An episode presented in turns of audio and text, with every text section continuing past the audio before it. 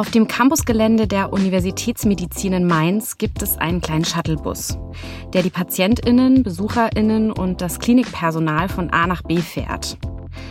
Bei genauem Hinsehen stellt man fest, es sitzt niemand hinterm Steuer. Es ist ein selbstfahrender Bus und ein Pilotprojekt eines Verkehrsunternehmens.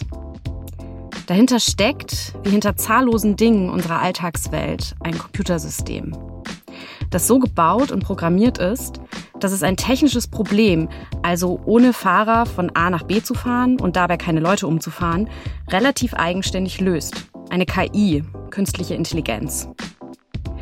Wie bringt man einen Computer dazu, automatisch Probleme für uns zu lösen? Das ist nur ein Teilgebiet, um das es im Informatikstudium geht. In unserer heutigen Gesellschaft spielen Informationen, also Daten, eine wesentliche Rolle.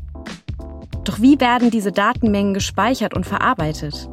Und welche Auswirkungen hat die Informationstechnologie auf unsere Gesellschaft und unser alltägliches Leben? Die Informatik liefert Antworten auf all diese Fragen und nimmt dabei sowohl die Chancen als auch die Gefahren in Bezug auf Datenschutz, Ethik und Cyberkriminalität in den Blick. Und davon erzählt uns heute Informatikstudent Markus. Ich bin Franziska und in diesem Podcast geht es um alles, was mit eurer Studienwahl zu tun hat. Und auch Annabelle ist wieder mit dabei. Hey Annabelle. Hi. Annabelle und ich sind Studienberaterinnen an der Uni Mainz und wollen euch mit diesem Podcast bei eurer Studienwahl unterstützen.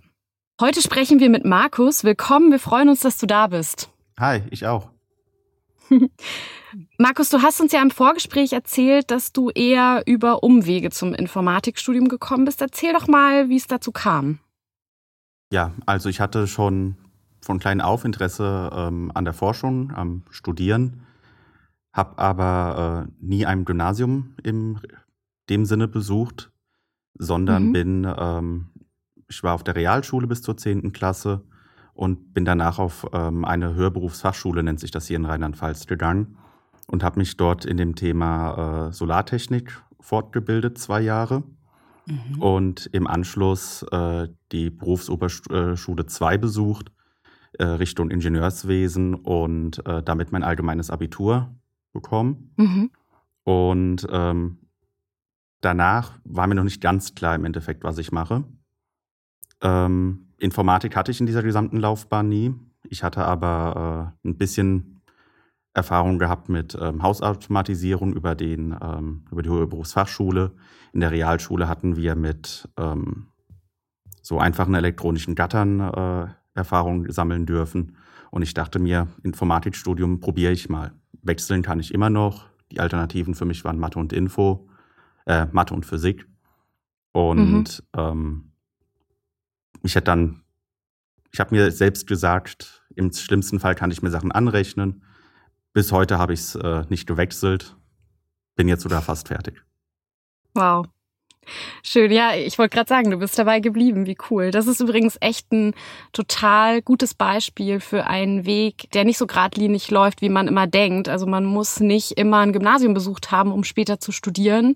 Ich habe zum Beispiel auch äh, kein Gymnasium besucht, habe auch einen Realschulabschluss gemacht und habe später studiert also auch an der Uni, das geht. Also wenn ihr uns jetzt zuhört und habt kein Abi oder seid nicht auf einem Gymnasium, dann ja, macht euch mal schlau. Also es gibt viele Möglichkeiten, erstens ohne Abitur zu studieren oder eben über den sogenannten zweiten Bildungsweg. Ich finde diesen Begriff immer so ein bisschen komisch, ähm, äh, dann doch noch ins Studium zu kommen. Also ja, guckt euch da nochmal an. Wir werden da nochmal in die Shownotes was packen. Da gibt's eine Seite, so Studieren ohne Abitur. Aber jetzt wieder zu dir und zu deinem Informatikstudium. Also du bist dabei geblieben. Was interessiert dich an Informatik so sehr? Was mich an Informatik sehr interessiert hat, das war die, ähm, oder auch motiviert hat, das war die Zugänglichkeit. Alle, heutzutage gibt es eigentlich kaum eine Person ohne, ich nenne es mal einen Computer, einen Rechner und meine damit auch zum Beispiel ein Smartphone oder ein Tablet.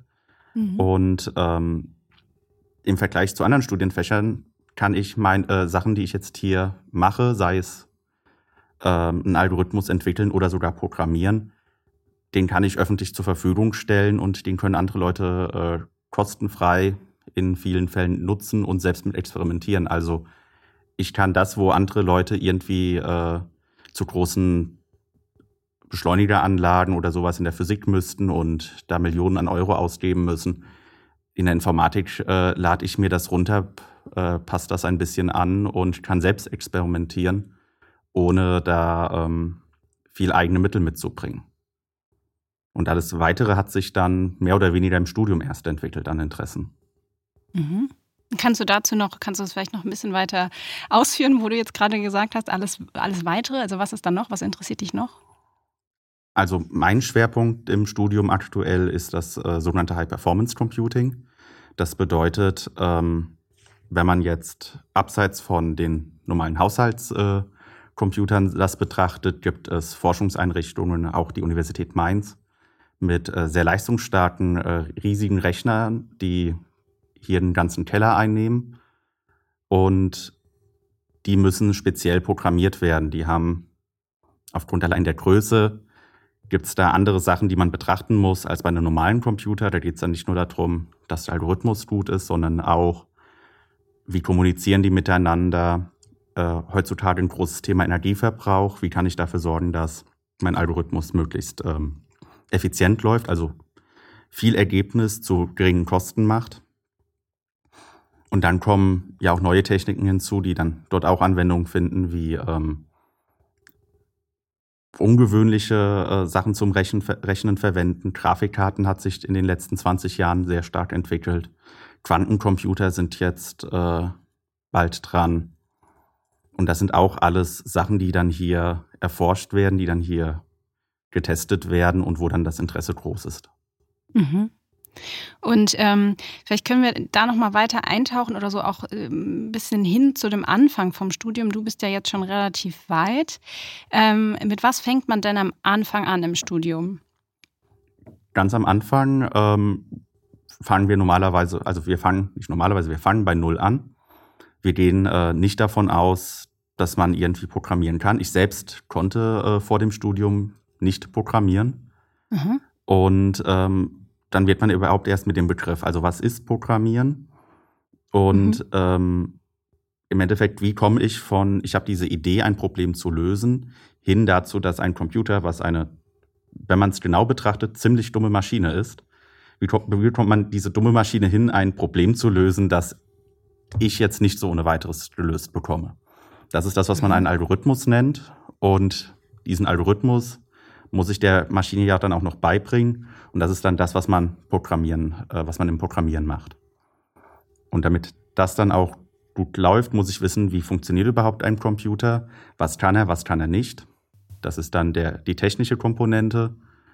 Und auch, ähm, für was kann ich überhaupt einen Algorithmus finden und für was nicht. Also es gibt Probleme, die sind einfach gegeben der aktuellen ähm, Geräte oder der, der aktuell benutzten Physik, nenne ich es jetzt mal, äh, nicht effizient lösbar. Das heißt, äh, man kommt dann ganz schnell an ähm, Grenzen und das ist zum Beispiel die Art, wie äh, Verschlüsselung funktionieren. Dass man diesen Fakt ah. ausnutzt, dass man Sachen nicht effizient berechnen kann. Okay, ja. Was ich mich gerade noch gefragt habe, ähm, wie ist es eigentlich, ähm, du hast gesagt, man, man lernt Programmieren, richtig? Mhm. Und ähm, man lernt auch dann, wie ein Computer aufgebaut ist. Oder muss ich das irgendwie schon vorher wissen, vor dem Studium? Nee, das ist sogar direkt im ersten Semester. Da haben wir die Einführung in die Programmierung, wo wir beigebracht bekommen, wie ähm, im Endeffekt Programmieren an und sich funktioniert. Äh, aktuell machen wir das in der Sprache Python.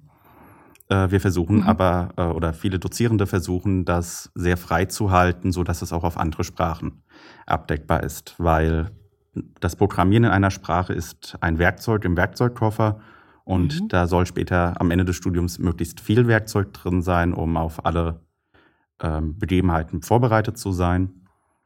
Ähm, das ist die eine Sache. Und äh, für das, wie der Computer funktioniert, haben wir die äh, Grundlagen der technischen Informatik, auch im ersten Semester, wo im Endeffekt mit so ganz kleinen Gattern, also wie kann ich zwei Stromimpulse irgendwie verknüpfen, dass neuer Impuls rauskommt, äh, bis hin halt zu, ich habe wirklich etwas, das man einen Computer nennen kann, das rechnen kann, das ein Programm ausführen könnte. Und das alles in einem Semester. Krass. Okay. Das heißt, ihr lernt im, im, im ersten Semester, würde ich jetzt mal sagen, so die, die, die Basics, die ihr braucht. Also du hast ja gerade von Werkzeug gesprochen. Das Werkzeug, das ihr braucht, äh, um dann weiterzumachen. Weil ich glaube, viele, auch mit denen wir uns jetzt unterhalten, die aus der Schule kommen und sich ähm, ja überlegen, Informatik zu studieren, haben die Vorstellung, dass man im Informatikstudium ausschließlich programmieren lernt. Also dass es darum geht.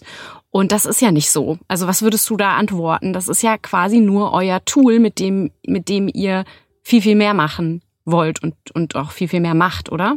Genau, und es ist vor allem nur ein kleiner Teil und vielleicht auch ein Schwerpunkt äh, des Studiums. Gerade an äh, der Universität hier in Mainz ist ein wichtiger Teil ähm, halt auch die Theorie dahinter zu verstehen. Ähm, es ist schwierig, sage ich mal, einfach so drauf loszuprogrammieren ohne Plan. Ähm, es kommt vielleicht eine Lösung raus, aber die ist nicht effizient, wo wir wieder auch bei diesem Thema zum Beispiel Energiesparen sind. Ähm, aber auch die äh, im Endeffekt nicht mit großen Datenmengen zu, äh, zurechtkommt.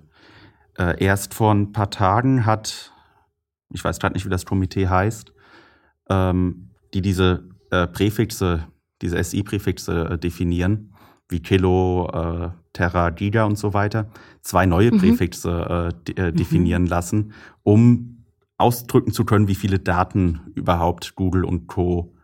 In Berührung kommen und verarbeiten. Ähm, Echt? Ach, das ja, ist ja krass. Bitte jetzt nicht fragen, wie sie heißen. Nee, das ist okay. so, so neu, äh, so aktuell bin ich dann auch nicht. Aber das, das soll einfach so ein Gefühl dafür geben, wir befinden uns in Dimensionen, die man sich vorher kaum vorstellen konnte. Wir reden von, von Zahlen, mit denen sich ausdrücken lässt, wie viel Atome und so weiter im Universum existieren. Ähm, wow. Und diese Datenmengen muss ich immer noch verarbeiten können und das muss effizient laufen. Und dafür brauche ich die theoretischen Grundlagen, um mhm. zum Beispiel zu wissen, ob ich irgendwelche mathematischen Kniffe anwenden kann, um analysieren zu können, wo ist mein Programm langsam oder wo ist es schnell und ähm, halt auf eine gute Lösung zu kommen. Mhm. Also das heißt, ähm, wenn, wenn ich dich jetzt richtig verstanden habe, ist der Schwerpunkt in Mainz eher, also liegt so bei der theoretischen Informatik. Kannst du ähm, dazu vielleicht nochmal genauer was erklären? Also was können wir uns noch darunter vorstellen? Mit welchen Themen beschäftigt man sich dann alles so in, die, in, in diesem Bereich? Ähm, hier muss ich vielleicht ein bisschen mit der Begrifflichkeit aufpassen. Mhm. Ähm, ganz the the äh, theoretische Informatik ist nochmal speziell. Kann ich mhm. aber gleich mhm. gerne nochmal erklären. Mhm. Ähm, es ist bei uns mehr so, dass wir Grundlagen schaffen. Also wir entwickeln oftmals Algorithmen, Tools und ähnliches, mit denen dann zum Beispiel wirkliche, ich nenne es mal Software-IngenieurInnen, ähm, dann richtige Software bauen, die dann irgendwie von einem großen Unternehmen dann auch genutzt werden kann. Das braucht das ah. theoretische Know-how, ist aber jetzt nicht unbedingt so, dass äh, hier alle meine Profs vor der Tafel stehen und äh, den Computer irgendwo in der Ecke verstauben lassen. ähm, aber das haben wir auch. Also theoretische Informatik ist hier ein Punkt ähm, mhm. wird in Mainz sogar aktiv angewendet. Die äh, Lehramtsstudierenden kommen damit äh, unweigerlich in Berührung, ohne es zu merken. Denn die Einteilung, zu welchen Zeitslots welches Fach äh, Vorlesungen hält, die äh, fürs Lehramtsstudium relevant sind, das ist etwas, was über etwa, also über einen Algorithmus gelöst wird, der hier aus der ähm, theoretischen Informatik ah. kommt. Da hat man sich ah, damit cool. beschäftigt. Weil wir, wir reden von 30.000 Studierenden insgesamt. Ähm, ja. Ich habe jetzt leider keine Zahlen, wie viele davon Lehramt studieren, aber es sind ja doch sehr viele. Und man möchte denen ja ermöglichen, dass sie in Regelstudienzeit fertig werden. Und dann muss man gucken, okay, diese Fächerkombinationen werden studiert. Und wer kann wo im Endeffekt äh, da eine Veranstaltung hinlegen, sodass das auch aufgeht. Und es ist schlecht, mhm. wenn das einfach ein Semester lang rechnen würde, weil dann ist das Semester rum. Ja. Ähm, das muss möglichst schnell gehen und ähm, halt auch möglichst performant, weil Rechnen kostet Geld, Strom zum Beispiel. ich wusste, dass wir in diesem Pod in dieser Podcast-Folge sehr viel noch lernen werden, die Annabelle ja. und ich. und das ist was, was ich wirklich nicht wusste. Ich arbeite schon so lange äh, an der Uni und in der Studienberatung und ähm, wir haben ganz oft die Frage gekriegt, wie kriegt ihr das eigentlich hin, dass äh, sich, dass die Lehramtsstudierenden äh, studieren können in diesen ganz vielen unterschiedlichen Veranstaltungen? Jetzt weiß ich's. Vielen Dank. Sehr cool. um vielleicht da auch noch mal so drauf einzugehen, du hast jetzt ganz oft Mathe erwähnt. Ne? Mhm. Das ist ja, das ist ja eure Grundlage. Das braucht ihr ganz, ganz dringend. Ähm, das heißt, ihr beschäftigt euch ähm, auch mit mathematischen Fragen und ihr rechnet auch tatsächlich ganz viel. Kannst du dazu was erzählen? Also warum ist das die Grundlage und wie intensiv beschäftigt man sich mit Mathematik? Ja, also die Grundlage ist es, weil im Endeffekt die Informatik so ein, ein Kind der, äh, der Mathematik ist. Bevor es Computer gab, gab es trotzdem schon die Algorithmen. Ähm, also ganz viele äh, MathematikerInnen der Vergangenheit haben bereits Algorithmen verwendet, um äh, Probleme zu lösen. Sie mussten sie halt nur per Hand anwenden. Äh, der Computer mhm. oder die Informatik ist dann daraus entstanden, okay, wir haben jetzt hier es geschafft, äh, Strom zu bändigen und irgendwelche äh, Drähte miteinander zu verbinden, dass, dass dieser Computer rechnen kann kann man diese Algorithmen jetzt auch diesem Computer beibringen. Ähm, und daher, und hier in Mainz ist diese, die, äh, diese Nähe noch sehr spürbar, noch sehr stark da. Und wir haben die ersten vier, drei, vier Semester äh, eine grundlegende Matheausbildung, die auch explizit auf das Informatikstudium ähm, ausgelegt ist mhm. wo dann einfach die Grundlagen äh, gesehen werden. Ich, ihr habt ja im Intro, wurde ja bereits äh, KI angesprochen. Das mhm. ist zum Beispiel so eine Sache, wo äh, sehr wichtig ist einfach, oder wenn man dort was machen möchte, wo man sehr gut sich mit der Mathematik auskennen muss. Es gibt da äh, diverse mathematische Eigenschaften, die, also lass mich das vielleicht kurz anders anfangen ein Computer ist immer noch eine Rechenmaschine, es ist immer noch ein glorifizierter Taschenrechner. Er kann auch nur irgendwelche Zahlen miteinander verknüpfen. Und auch der Bus fährt im Endeffekt, indem er irgendwelche Zahlen miteinander verbindet. Und hier ist es jetzt äh, dann interessant, okay, ich tippe mal, ich weiß es jetzt bei dem Bus nicht zu 100 Prozent, dass er zum Beispiel auf sogenannten neuronalen Netzen basiert, wo man versucht, mit einem sehr, sehr, sehr einfachen mathematischen Modell ähm, so die Grundidee eines Gehirns nachzumachen. Äh, Und da gibt es spezielle mathematische Kniffe, die man ähm, ausnutzt, damit dieses Ding wirklich was lernen kann. Ähm, und ähnlich wie man bei Studierenden das auch sich wünscht, das Ding soll nicht auswendig lernen, sondern die Grundlagen verstehen. Was es bitte mhm. sehr abstrakt formuliert ist und äh, nicht ähm, zu wortwörtlich genommen werden sollte. Aber die, die Grundidee ist, das Ding generalisiert irgendein Konzept und soll deswegen dann in der Lage sein, auch auf Sachen reagieren zu können, die es noch nie gesehen hat. Das heißt, wenn jetzt äh, äh, ein, eine Passantin irgendwie einen Hut einer anderen Farbe trägt, den der Computer noch nie gesehen hat, soll der Computer die immer noch als Passantin erkennen können. Wäre ähm, gut. Und Wie unser Gehirn halt, ne? Also wir haben, unser Gehirn arbeitet ja auch so mit Kategorien und ähm, generalisiert ganz viel und so. Das ist ja krass. Okay. Genau. Und, und das ist mhm. alles im Endeffekt, wie gesagt, im Hintergrund Mathe, irgendwelche Matrizen, also ganz viele Zahlen auf einmal irgendwie miteinander verbunden, verrechnet. Ähm, für die Leute, die äh, das aus der Mathematik noch kennen, Ableitungen bilden und sowas, spielt ja alles eine Rolle.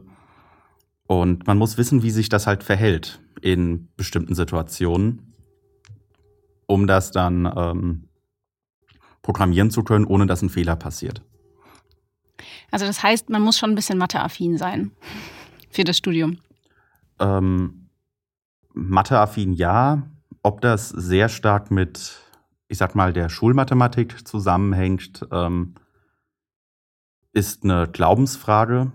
Da wird hier immer sehr viel drüber äh, gelacht und gestritten. Äh, hier ist, wird äh, sehr stark immer unterschieden zwischen Schulmathematik und Universitätsmathematik, weil einfach mhm. der Prozess ein anderer ist. Ähm, in der Schule geht es oftmals um das Ergebnis. Es soll irgendwas, was gelernt wurde, angewendet werden, um Zahlen irgendwie zu verwurschteln. Also genau das, was ich einem PC beibringe. Wenn es der PC bereits kann, ist mir persönlich völlig schnuppe, äh, dass, äh, ob ich das kann. Also Kopfrechnen ist bei vielen meiner äh, Mitstudierenden leider nicht die Stärke zum Beispiel. Und ähm, es wird dann immer geflucht, wenn Ihnen in der Klausur dann wirklich mal gefragt wird, ja, rechnen Sie das jetzt auch mal wirklich mal aus. Sondern es geht auch hier in der Mathematik mehr um dieses Problemlöse, diesen Problemlöseprozess und das Verständnis. Also es ist sehr viel, mhm.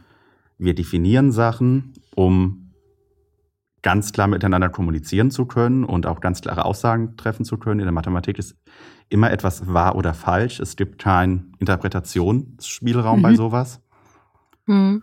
Und ähm, dann geht es halt darum, okay, ich möchte zum Beispiel etwas beweisen, äh, dann muss ich nur das Gelernte wieder anwenden. Ich muss irgendwie Sachen umformen, ich muss ähm, einen bestimmten Problemlöseprozess im Kopf entwickeln.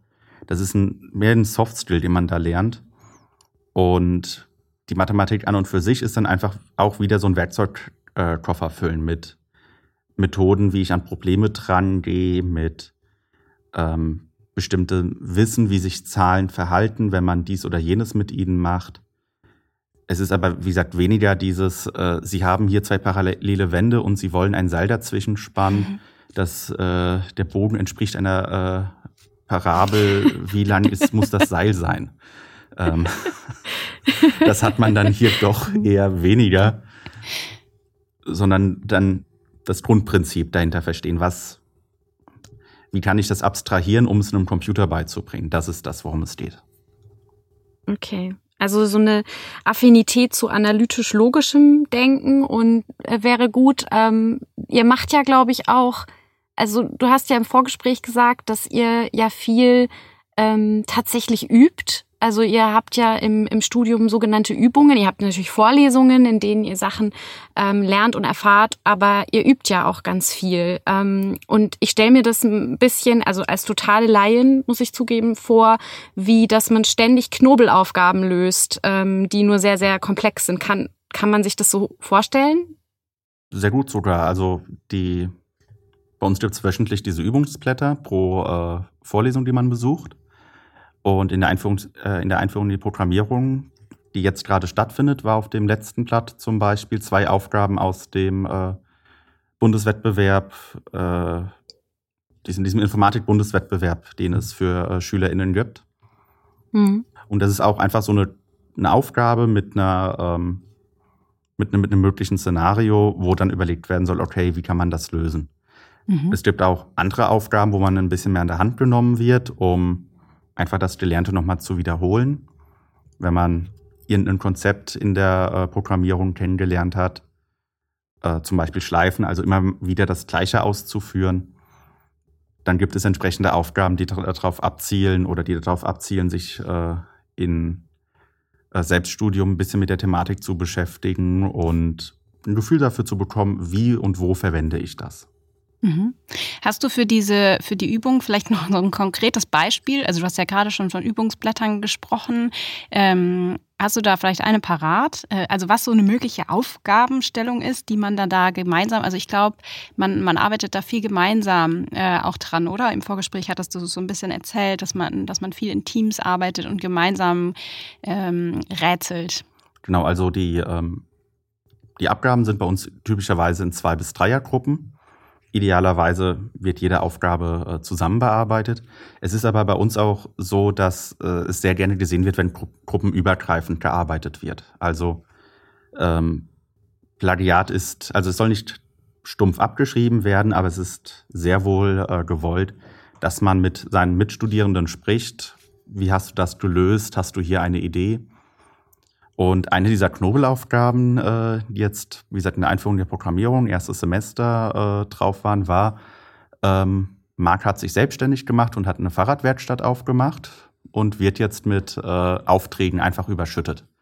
Mhm. Ähm, und Marc arbeitet ähm, von 9 bis 17 Uhr, mhm. bekommt Aufträge und äh, kann sehr genau abschätzen, wie lange er für diese Aufträge braucht. Und jeden Auftrag, den er reinbekommt, macht er erst einmal fertig, bevor er den nächsten anfängt. Und die Frage, die jetzt man hat, angenommen, man bekommt jetzt eine Information, wann die ähm, Aufträge reingehen und äh, wie lange er dran, äh, an diesen Aufträgen arbeitet. Was ist die höchste Wartezeit, die man äh, in seiner Werkstatt bei diesen Aufträgen hatte und wie lange ist die durchschnittliche Wartezeit? Wo man sich dann überlegen muss, okay, wie gehe ich mit, den, äh, mit, den, mit der Nacht um? Es gibt ja Zeiten, wo er nicht arbeitet.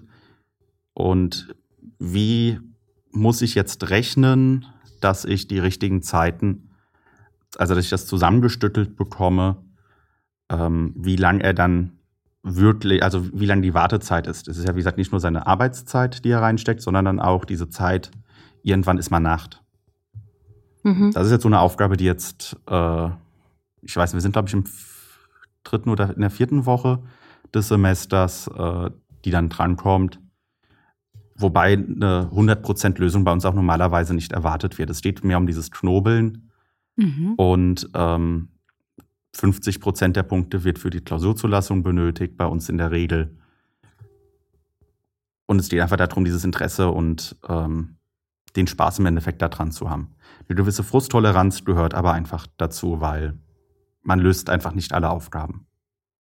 Ja, das ist ja auch ein wichtiger äh, Soft Skill, ne? den man dann da lernt. Also diese Frustrationstoleranz ähm, bringt einem ja dann äh, generell im Leben relativ viel. Dieses nicht aufgeben, trotzdem wieder probieren etc. Auch spannend.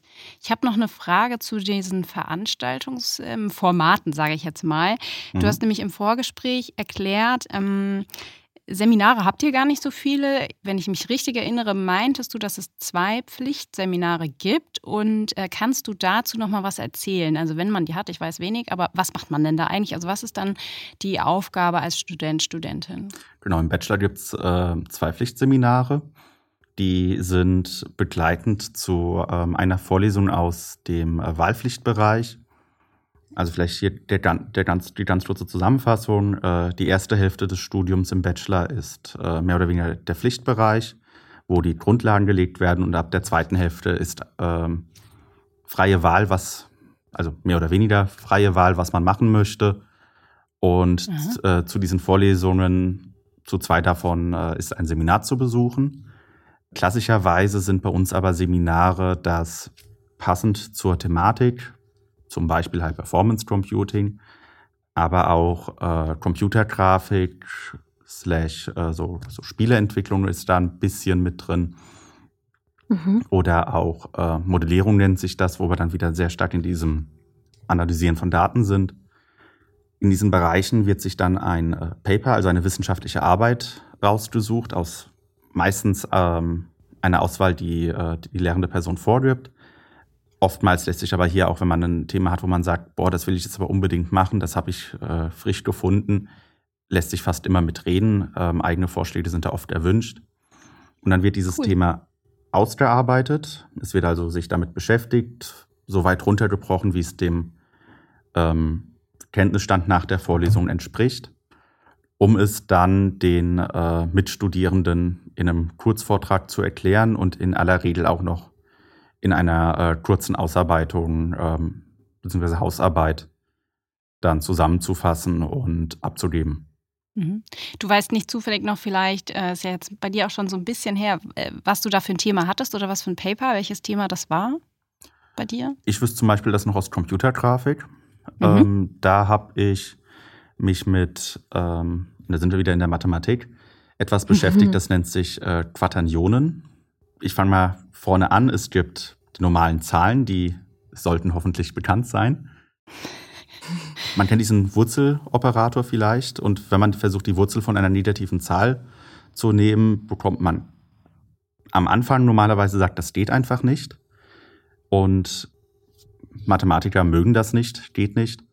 Und haben dann einfach definiert, okay, wir denken uns jetzt etwas aus und das haben sie wortwörtlich genommen und eine imaginäre Einheit i erfunden. Und wenn man die Wurzel von minus 1 zieht, erhält man eine imaginäre Einheit. Nimmt man eine imaginäre Einheit und multipliziert sie mit dieser, bekommt man einfach wieder minus 1 raus. Problem gelöst, ich kann jetzt eine Wurzel von minus eins ziehen. Das sind die sogenannten imaginären Zahlen.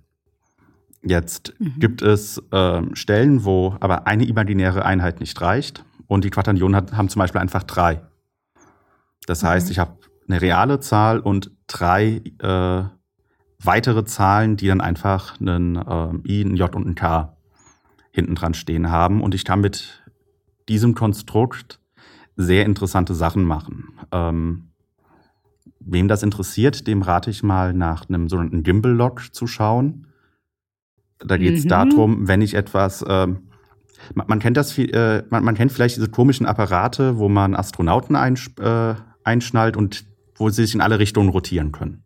Mhm. Ja. Das hat man vielleicht schon mal gesehen. Und es gibt dort mhm. Stellungen, äh, wo ich mich nicht in alle Richtungen einfach so drehen kann. Und das nennt sich dann ein Gimbal-Lock. Ich komme aus dieser Aha. Stelle nicht frei raus. Ich verliere, man sagt, einen Freiheitsgrad sozusagen. Mhm. Ähm, und das liegt daran, weil das repräsentiert ist mit drei Winkeln, in die ich mich rotieren kann. Und die Alternative dazu, mathematisch gesehen, ist, ich kann diese Rotation auch mit diesen Quaternionen darstellen und dann bekomme ich dieses Problem einfach nicht mehr. Ich kann dann einfach ganz viele Sachen machen damit, die vorher Probleme verursacht haben. Und warum das mit der Rotation wichtig ist, eine Rotation hat immer dieses Schöne, wenn ich zwei Punkte habe auf so einer Kugel, kann ich von A nach B rotieren. Das äh, kann man eine Interpolation nennen. Also ich kann jeden Zwischenwert irgendwie darstellen. Und jetzt komme ich zu meinem, äh, zu meinem Seminar. Es gibt ein Spiel, was das einfach überall verwendet hat, um einfach nicht nur ein A und ein B, sondern auch noch alle Punkte zwischen A und B irgendwie in ihrem Programm darzustellen. Und die haben dann einfach entschieden, da überall diese Quaternionen zu verwenden, wo wir wieder bei so einem äh, mathematischen Tool sind, was halt einfach angewendet wurde. Mhm. Und meine Aufgabe war es damals dann einfach zu gucken, okay, was haben die damit genau gemacht? Wie haben die das gemacht? Warum ist das sinnvoll? Was mhm. hatte das für Auswirkungen? Dafür habe ich dieses Paper gelesen, ein paar Paper gelesen, die damit zusammenhingen. Ähm, sogar mir das Spiel mal installiert und getestet. Und danach einen kurzen Vortrag gehalten. So ähnlich wie ich das jetzt dir erklärt habe, ähm, dann meinen Mitstudierenden erklärt. Mhm. Im Vorgespräch ist ein Begriff gefallen, den ich ähm, oft schon gehört habe, aber ich glaube wahrscheinlich viel zu wenig drüber weiß und es auch nicht erklären könnte. Ähm, aber du kannst es sicher erklären, nämlich der Begriff Virtual Reality. Mit dem beschäftigst du dich oder du damit beschäftigst du dich auch im Studium, ne? Genau. Ähm, ich habe ja erwähnt, dass wir die Computergrafik haben. Mhm. Die äh, beschäftigt sich schon mit dem Thema, bevor es, sage ich mal, wirklich relevant war oder ähm, im öffentlich wirksam äh, bekannt war.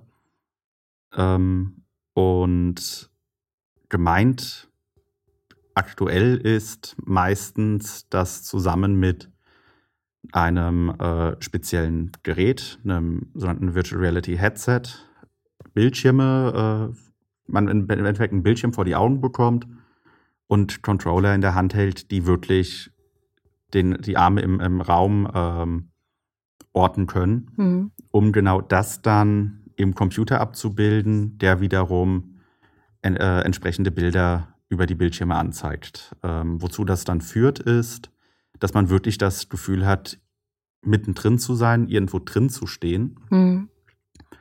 Ähm, und auch da war ich im Rahmen eines Praktikums schon mehrfach äh, freiwillig involviert, weil es einfach Spaß macht. Ähm, wo wir dann den ein 3D-Modell vom Campus hatten und dann zum Beispiel eine Campus-Tour komplett äh, virtuell implementiert hatten. Mhm. Ähm, dieses, auch das ist so ein Projekt, was äh, dann irgendwann zum Selbstläufer wurde. Äh, mittlerweile hat auch da die ähm, vorne bei der äh, Hochschule ist da Interesse gegeben, mhm.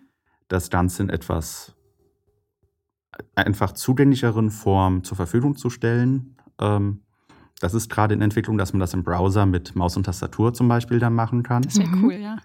Ähm, aber auch, es gibt hier in Mainz die, äh, oder hier in der Uni Mainz, die äh, Schule des Sehens, einen Ausstellungsraum, wo in Diskussion ist, gerade so ähm, Werkstücke, sage ich mal, die nicht mehr vollständig vorhanden sind oder die man äh, Leuten nicht so ohne weiteres zugänglich machen kann, dann einfach in Virtual Reality zugänglich zu machen. Also man stelle sich vor, ähm, am römischen Theater wurde irgendwie ein Stück von der Vase gefunden. Mhm.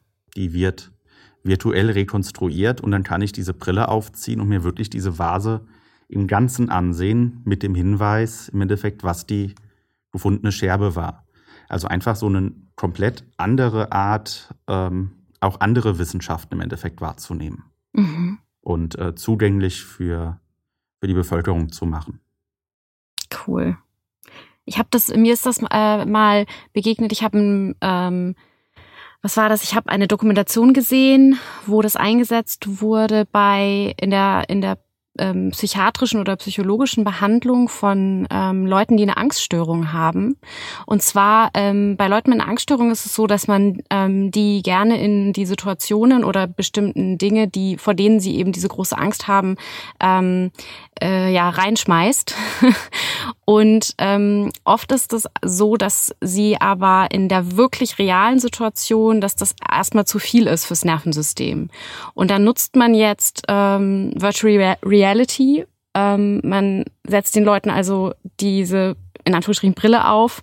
Ähm, und so sind sie dann in der Situation, vor der sie so Angst haben, sei, sei das irgendwie die Begegnung mit einem bestimmten Tier oder ähm, Prüfungsangst oder was auch immer das sein kann und können dann ähm, erstmal in dieser Situation erproben, wie geht's mir jetzt und was mache ich jetzt und, mhm. und so weiter. Also das ist, glaube ich, und ich glaube, da gibt's noch viele, viele Möglichkeiten, von denen wir Laien, also Annabelle und ich, noch überhaupt nichts wissen oder keine Ahnung haben, aber die da schon erdacht sind. Ähm, ich bin sehr gespannt, was auch in den nächsten Jahrzehnten da vielleicht noch auftaucht, wovon wir uns ähm, ja im jetzigen Alltagsleben noch gar keine Vorstellung machen können.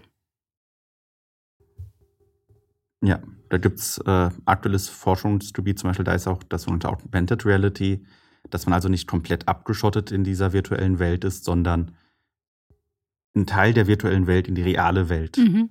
bringt, zumindest optisch. Ähm, auch das ist für die Schule des Sehens angedacht und findet aktuell zum Beispiel in Ausbildung ähm, viel Einsatz. Also man stelle sich vor, man arbeitet bei einem großen Autohersteller und äh, soll jetzt lernen, wie man ich nehme mal was Einfaches, den Reifen äh, richtig wechselt. Dann kann ich mir damit wirklich das fast wie ein Video über dem eigentlichen Reifen anzeigen lassen, wo ich dann gesagt bekomme, okay, und jetzt hier drehen und jetzt die Schraube rausnehmen, mhm. sodass ich wirklich im Endeffekt ein Tutorial äh, für die äh, Spielenden äh, unter uns ähm, habe, aber im echten Leben. Was natürlich dann, äh, sag ich mal, aus, Ausbildende äh, entlastet und mehr aus, äh, Auszubildende mhm. erlaubt. Es wäre generell, fände ich, im Alltag auch sehr praktisch, wenn sich sowas, ja, wenn sich da so mehr sowas etablieren würde. Mhm. Ja, cool. Gibt es immer Datenschutzbedenken, weil natürlich gefilmt werden muss, damit das interagieren kann. Okay. Das ist, wir sind wir wieder bei komplexen Themen, äh, wo man Lösungen für finden muss. Schön. Okay.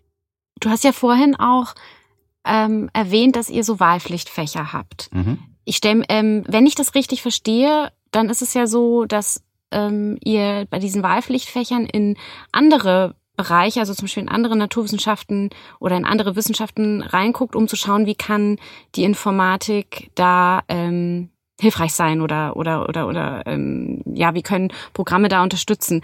Ähm, was sind das denn für Wahlpflichtfächer? Also ich habe gelesen, ähm, da kann ganz viel möglich sein. Metrologie hatten wir übrigens auch schon im Podcast, aber auch in die Wirtschaftswissenschaften. Also was sind das für Wahlpflichtbereiche und was macht man dann da?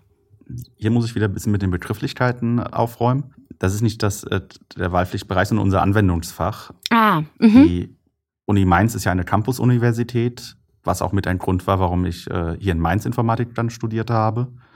Und wir nutzen das hier ein bisschen aus, dass wir dieses Anwendungsfach haben. Das heißt, man kann hier sich ein weiteres Fach, mit dem wir einen Kooperationsvertrag haben, ähm, aussuchen und muss ein paar Veranstaltungen dort hören. Ja, um einfach mal über den Tellerrand auch ein bisschen hinauszublicken mhm. und mögliche Anwendungen zu finden. Das setzt sich dann bei uns im Master fort. Wir haben aktuell ähm, zwei Master. Einen in Richtung ähm, naturwissenschaftliche Informatik wo dann das Ganze mit einem Fach wie äh, Biologie, ähm, Mathematik oder auch die Meteorologie äh, verbunden wird und ähm, eine Wirtschaftsinformatik, die dann halt mit den Wirtschaftswissenschaften zusammenarbeitet. In der Meteorologie zum Beispiel ist das hier in Mainz äh, Wolken analysieren, um äh, Langzeit-, aber auch Kurzzeit-Wettervorhersagen mhm. treffen zu können. Äh, das ist ja schon lange keine Tätigkeit mehr, die man nur mit Stift und Papier machen kann, sondern ähm, eine dieser Anwendungen, die ich glaube auf sehr vielen dieser Hochleistungsrechnern wirklich äh, regelmäßig stattfindet. In den mhm. Wirtschaftswissenschaften ist es ähnlich. Man möchte Vorhersagen oftmals treffen, aber halt äh, nicht unbedingt vom Wetter, sondern eher wie läuft der Kurs, wie, äh, wie erfolgreich ist mein Geschäft wirklich. Bei der Mathematik ist es dann wieder mehr so Grundlagenforschung. Wie kann ich folgende Spielereien mit Zahlen machen oder kann ich mir was Neues überhaupt, komplett Neues ausdenken, ein komplett neues Konzept und das irgendwie hier rein äh, friemeln. Die eigentlichen Wahlpflichtfächer bei uns ist dann diese Schwerpunktswahl in der Informatik. Ähm, ich habe ja gesagt, mein Schwerpunkt zum Beispiel ist ähm, dieses High-Performance Computing, mhm. wo man dann hier äh, ein paar Vorlesungen zu hören kann.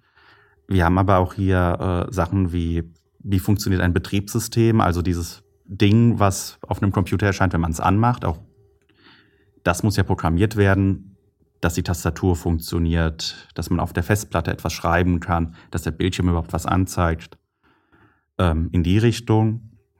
Dann haben wir mit äh, Machine Learning und äh, Modellierung Sachen, wo es darum geht, wie man mit äh, ja, große Zahlenmengen auswertet im Endeffekt. Also wie kann der Computer wirklich was lernen, Erkenntnisse ziehen, die ich vielleicht nicht sehe.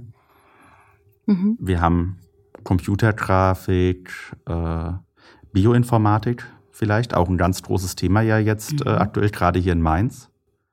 Wir haben natürlich die theoretische Informatik, die darf ich nicht vergessen. Und dann halt auch viel sehr Spezielles, sage ich mal, äh, Datenbanken, Informationen also sinnvoll speichern und auch wieder herausbekommen können. Das sind auch oftmals Sachen, die nicht ganz klar abgrenzbar sind, sondern die da einfach miteinander mhm. äh, in das eine oder andere fließen. Programmiersprachen mhm. haben wir zum Beispiel auch als eigene ähm, Lehrstuhl hier. Mhm. Und auch dann als ähm, eigenes Ding, was man betrachten kann, wie bekomme ich geschriebene Wörter, also etwas, was ich als Mensch verstehe, in irgendwelche elektronischen Signale, die der Computer dann auch wirklich sinnvoll verarbeiten kann. Das sind echt äh, so viele unterschiedliche Themenfelder. Hast du ein, ähm, also ein Favorit hast du, glaube ich, schon genannt, aber welche Bereiche machen dir denn da am meisten Spaß? Was ich noch sehr interessant finde, ähm, auch gegeben der, des aktuellen Zeitgeschehens, ist äh, die Modellierung bei uns. Also hm, was, äh, kannst du das ja. nochmal genauer erklären? Ja, danke. Da geht es dann darum, zum Beispiel, äh, wie Netflix äh, wissen kann, was es äh, einer Person, die das jetzt gerade schaut, als nächstes vorschlägt. Das hm. sind auch wieder komplexe mathematische Hintergründe. Ähm, da fallen dann Begriffe wie äh, Primfaktorzerlegung, äh, Prime Component äh, Analysis, nicht Faktor. Ähm, und, und ähnliche äh, sehr komplexe mathematische Themen mhm. äh, für die man aber dann ein Gefühl bekommt. Also das Ding ist furchtbar komplex umzusetzen. Was es im Endeffekt macht, ist, okay, ich habe jetzt hier ganz viele Punkte. Wie könnte ich da jetzt ein Kreuz irgendwie sinnvoll reinlegen, um halt so ein Koordinatensystem, wie man es vielleicht aus der Schule kennt, rauszubekommen? Und dann kann man wieder ganz interessante mathematische Sachen machen. Oder auch im Rahmen dieser neuronalen Netze, äh, wir können plötzlich mit Konzepten rechnen. Äh, das fand ich ganz interessant. Man kann einem Computer beibringen, Konzepte wie, also einen, man, man hat eine, ein Bild von einer Person mit, von, von einer Frau mit Hut und man hat äh, eine Frau ohne Hut und dann kann man die äh, voneinander subtrahieren und man bekommt das Konzept Hut. Oder man nimmt mhm. den, äh, die Königin, subtrahiert weiblich, addiert männlich und bekommt den König. Ähm, man kann da ganz interessante Sachen plötzlich machen und auch damit verstehen, wie ein Computer versteht. Und äh, viele Ana äh, Analysen auch in anderen Fachbereichen ähm, hängen damit dann einfach zusammen. Also das ist zum Beispiel eins dieser Fächer, die sehr gut in ein anderes Fach überfließen. Wir haben im, im Intro ja auch äh, Themen angesprochen, mit denen man sich in der Informatik auch beschäftigt, also Datenschutz, Cyberkriminalität. Ähm, kannst du dazu was erzählen? Hast du dich damit auch beschäftigen können? Das ist äh, ein bisschen schwierig, weil wir, wie mhm. gesagt, nicht ganz so stark in dieser angewandten Richtung sind. Da ist äh, Darmstadt zum Beispiel ähm, etwas näher dran. Die sind etwas äh, mhm. anwendungsorientierter. Mhm. Es ist aber nicht so, dass das hier keine ähm, Relevanz hat oder keine Relevanz gewinnt. Ich weiß zum Beispiel, dass aktuell bei diesem Machine Learning ein bisschen daran geforscht wird, äh, wie man das machen kann, äh, während man den Datenschutz auch wirklich sehr strikt einhält. Das ist ähm, kompliziert, sobald man auf Rechnern rechnet, die äh, nicht mehr bei einem selbst stehen, sondern wie an der Uni geteilt werden. Mhm. Ähm, wir haben das auch implizit. Ich habe ja gesagt, Verschlüsselungen basieren darauf, dass bestimmte Sachen äh, aktuell schwer berechenbar sind oder mit der aktuellen physikalischen Kenntnis. Ähm, das war so formuliert, weil mit den Quantencomputern das Ganze etwas äh, komplizierter wird, auch theoretisch. Quantencomputer könnten nämlich viele Verschlüsselungen sehr einfach knacken. Dann geht es darum, mhm. Algorithmen mhm. zu finden, die, äh, man sagt, postquantumsicher sind, also in einer Zeit auch dann noch schwer zu berechnen sind, in denen jedes Handy vielleicht einen Quantencomputer eingebaut hat. Hm. Man sollte dann nicht einfach rumgehen können und äh, sämtliche Konten ja. leer räumen können. Das will man nicht. Also wir sind implizit damit drin, aber auch hier, wir liefern eher die Werkzeuge, um das dann umzusetzen. Ja, aber ihr, ihr beschäftigt euch sozusagen mit etwas, was ähm, es aktuell ähm, so im Alltag noch gar kein Problem ist, aber ihr beschäftigt euch schon damit, was machen wir denn wenn? Also das ist dann diese vorausschauende theoretische Auseinandersetzung. Genau. Mhm. Ja, sehr cool. Ich mein, Super krass irgendwie so. Ne? ja, ich verstehe noch mal mehr, wie Informatik eigentlich so unser komplettes, äh, was also Mathe, Zahlen, unser komplettes Leben so durchdringt. Klingt jetzt voll blöd, aber ja, also das fasziniert mich irgendwie gerade sehr. Das ist auch ein großer Grund für die Studienwahl, gerade hier in Mainz gewesen, weil es einfach, es ist, es ist keine Insel die Informatik. Die Informatik ähm, hängt einfach mit jedem Fach irgendwie zusammen. In jedem Fach wird mit Computern heutzutage gearbeitet, Daten ausgewertet, hat damit einfach eine Verknüpfung zu fast allem, hilft fast allen, ist aber halt auch für sich allein gesehen oftmals äh, dann nicht ganz so relevant. Also irgendein äh, toller Algorithmus macht seltene Schlagzeile, aber man kann mit diesem tollen Algorithmus einfach auch tolle Sachen machen zum Beispiel einen äh, Impfstoff gegen äh, den Coronavirus ähm, entwickeln. Das bin mir ziemlich sicher, dass das auf äh, Bioinformatik basierte und nicht, dass da jemand im Labor saß und äh, getestet hat. Ähm, und das ist das, das Interessante. Es ist ähm, diese, dieser Synergieeffekt, nenne ich es jetzt einfach mal, der zusammen mit anderen Fächern entsteht. Da gibt's doch auch, äh, du hast, glaube ich, im Vorgespräch äh, ein Projekt erwähnt im Bereich der Krebsforschung an der Uni Mainz. Ähm, kannst du dazu was sagen? Genau, das ähm, ist auch etwas, was, glaube ich, an anderen Universitäten nicht ganz so häufig passiert. Äh, ich hatte hier ein Praktikum besucht in diesem Modellierung, das ich erwähnt hatte.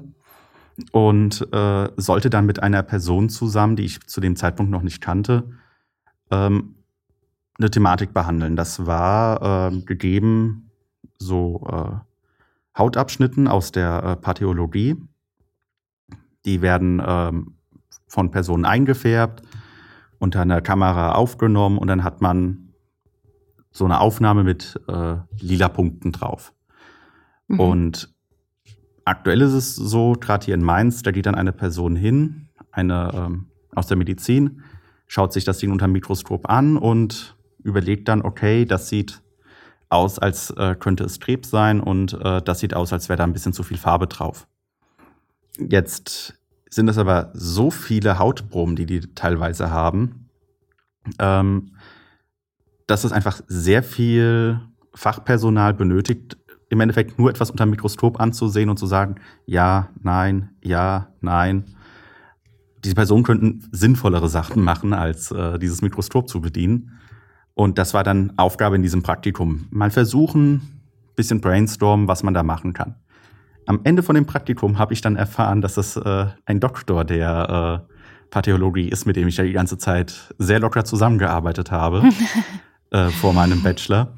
Hm. Und ähm, die Idee, die wir da zusammen erarbeitet hatten, mit auch wieder so neuronalen Netzwerken, sich das Ganze anzuschauen. Und hier sind wir wieder bei den mathematischen Kniffen. Es gibt einen mathematischen Kniff, mit dem man sich anzeigen lassen kann, warum der Computer dies oder jenes gesagt hat, nachdem er sich dieses Bild angeschaut hat. Das war äh, ihm damals wichtig. Und aus dieser Idee raus ähm, ist er dann hingegangen und hat einen entsprechenden Forschungsantrag gestellt, Gelder bewilligt bekommen und ähm, hat unter anderem eine äh, Mitstudentin, die ich persönlich kenne, dann eingestellt, daran weiterzuarbeiten und äh, entsprechend auch entsprechende Forschung zu äh, publizieren. Wow. Also oh, das läuft bis heute. Mhm. Und ich habe das bestimmt vor mindestens fünf oder sechs Jahren haben wir das angefangen. Toll. Ey, das ist alles irgendwie so, ähm, was nämlich noch so ein Vorurteil ist, ähm, das ich oft höre und das überhaupt nicht zutrifft, ist ähm, Informatiker, die sitzen äh, alle irgendwie in ihrem ähm, Zimmerchen vor ihrem PC und, und, und unterhalten sich nicht mit anderen. Das sei so ein Einzelgängerstudium, ja. Ähm, das ist ja überhaupt nicht so. Also ähm, ihr seid interdisziplinär unterwegs, also heißt, ihr habt viel Kontakt mit anderen Fächern. Ähm, ihr seid in ganz unterschiedlichen Bereichen, weil überall eigentlich das gebraucht wird, was, was ihr könnt. Und, ähm, und, äh, und dann seid ihr auch noch im Studium viel im Team unterwegs. Also das äh, Vorurteil stimmt ja vorne und hinten nicht. Genau, also ich habe ja versucht, das, äh, ich habe das ja irgendwo mal erwähnt, Jack of all Trades. Ähm, hm wir müssten ja richtige Universalgenies sein, wenn wir irgendwie Leute auf den Mond, äh, ich meine, das wird ja auch mit Computern berechnet. Die Informatiker kannten garantiert nicht die detaillierte Physik dahinter, wie eine Rakete im Weltall funktioniert. Äh, hm. Das ist nochmal eine Wissenschaft für sich, genauso das, das Wetter. Wir müssen mit entsprechenden ähm, Leuten aus den äh, Fächern zusammenarbeiten, die uns erklären, was wir dem Computer beibringen sollen und wir wiederum erklären ihnen, warum das geht oder warum es nicht geht. Jeder hat sein äh, Spezialgebiet in diesem Fall und durch die Kommunikation erst entsteht dann wirklich was Sinnvolles und was Bahnbrechendes. Nur eine Person, die schnelle Algorithmen schreibt, löst damit keine Probleme. Und viele Probleme, die es heutzutage zu lösen sind, sind zu viel, als dass das äh, eine schlaue Person mit Stift und Papier hinbekommt. Und ähm, Deswegen die Kommunikation zwischen diesen beiden Parteien ist da äh, essentiell. Ja, Krass, das ist also, ich finde, das war jetzt auch nochmal eine, eine gute Brücke zu einer Frage, die wir auch immer gerne gegen Ende stellen, ähm, nämlich, was man denn eigentlich mit Informatik beruflich machen kann. Und du hast es ja gerade ein bisschen angeteasert, ziemlich viel, weil man Informatiker, Informatikerinnen einfach verdammt viel braucht. Kannst du dazu noch was sagen?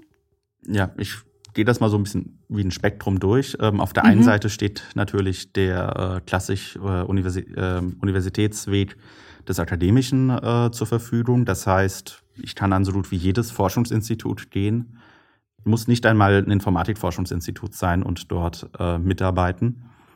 Ähm, sei es, wie jetzt hier in Mainz, äh, sage ich mal, in etwas grundlegenderer Forschung. Ähm, es kann aber jetzt auch zum Beispiel äh, CERN, das sind die äh, Physiker mit diesem großen Beschleuniger äh, äh, bei der Schweiz unten, äh, hinten. Und auch die erzeugen furchtbar viele Daten, die verarbeitet werden müssen. Die suchen immer nach äh, Leuten aus der Informatik, da Sachen zu finden. Mhm. Ähm, also man kann dann von dem Theoretischen immer angewandter werden, bis man dann irgendwann diese Schwelle zur Wirtschaft überschreitet. Auch hier gibt es wieder Forschung wo man, ähm, wo zum Beispiel ähm, IBM macht viel in Richtung Betriebssysteme, wo die mhm. stabile Systeme für ihre KundInnen einfach haben wollen und dann bestimmte Sachen sich anschauen müssen. Auch Kommunikation. Ich kenne selbst einen Alumni, äh, also einen ehemaligen ähm, hier aus unserem Institut, der bei äh, Nvidia so für diese Kommunikation zwischen Betrieb und äh, Universitäten äh, und anderen möglichen KundInnen zuständig ist, weil er einfach das Know-how hat, das auch äh, wirklich im Endeffekt zu erklären und ähm, weiterzubringen. allgemein dieses Erklären ist auch ein typischer Beruf, also das Consulting. Leuten erklären, wie man ein äh, Problem lösen kann. Ähm, muss dann auch noch nicht einmal wirklich äh, was mit Informatik zu tun haben. Allein für diesen Denkprozess, den man hier im Studium sich aneignet, äh, wird man gerne eingestellt. Ähm, ja. Also einfach nur, okay, ich habe hier das und das Problem und dieses Wissen oder diese, diese Vorgehensweise, die man dann hat, gerade hier in Mainz, äh, wird dann gerne dafür genutzt, okay, jetzt brauchen wir jemanden, der das, äh, der das gelöst bekommt. Mhm. Bis natürlich dann äh, auf der ganz anderen Seite des Spektrums man auch wirklich einfach nur programmiert oder ähm, Hardware äh, sich, sage ich mal, drum kümmert. Also die Stadt Mainz sucht zum Beispiel immer wieder Leute, die sich dann um ihre Serverinfrastruktur kümmert. Ähm, große Betriebe suchen auch natürlich immer Leute, die Sachen implementieren für sie, die eine App entwickeln, die mhm. interne Programme äh, schreiben. Mhm. Ein riesiges Spektrum, einfach was man da abdecken kann.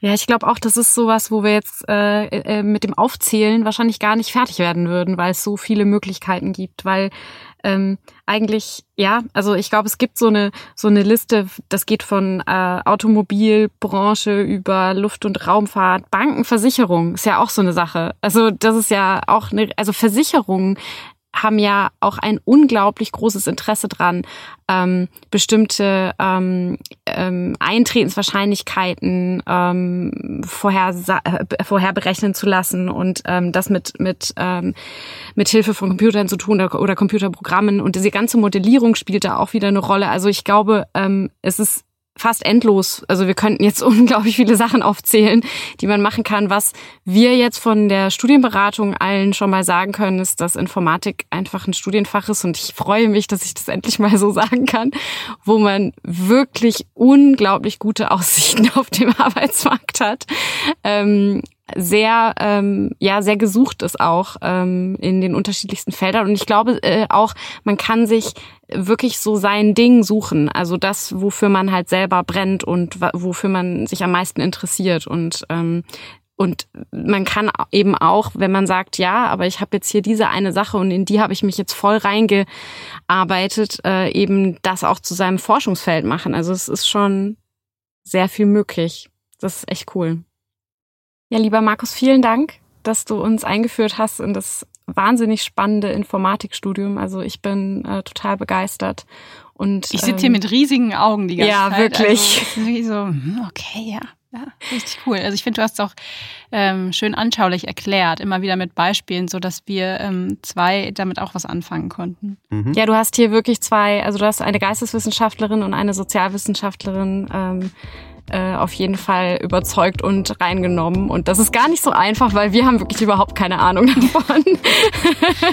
Aber ähm, es ist wirklich äh, sehr, sehr interessant. Vielen, vielen Dank, dass du dir die Zeit genommen hast. Ich glaube, das ist sehr hilfreich für Leute, die sich für dieses Studium interessieren. Großes Dankeschön an dich. Gerne.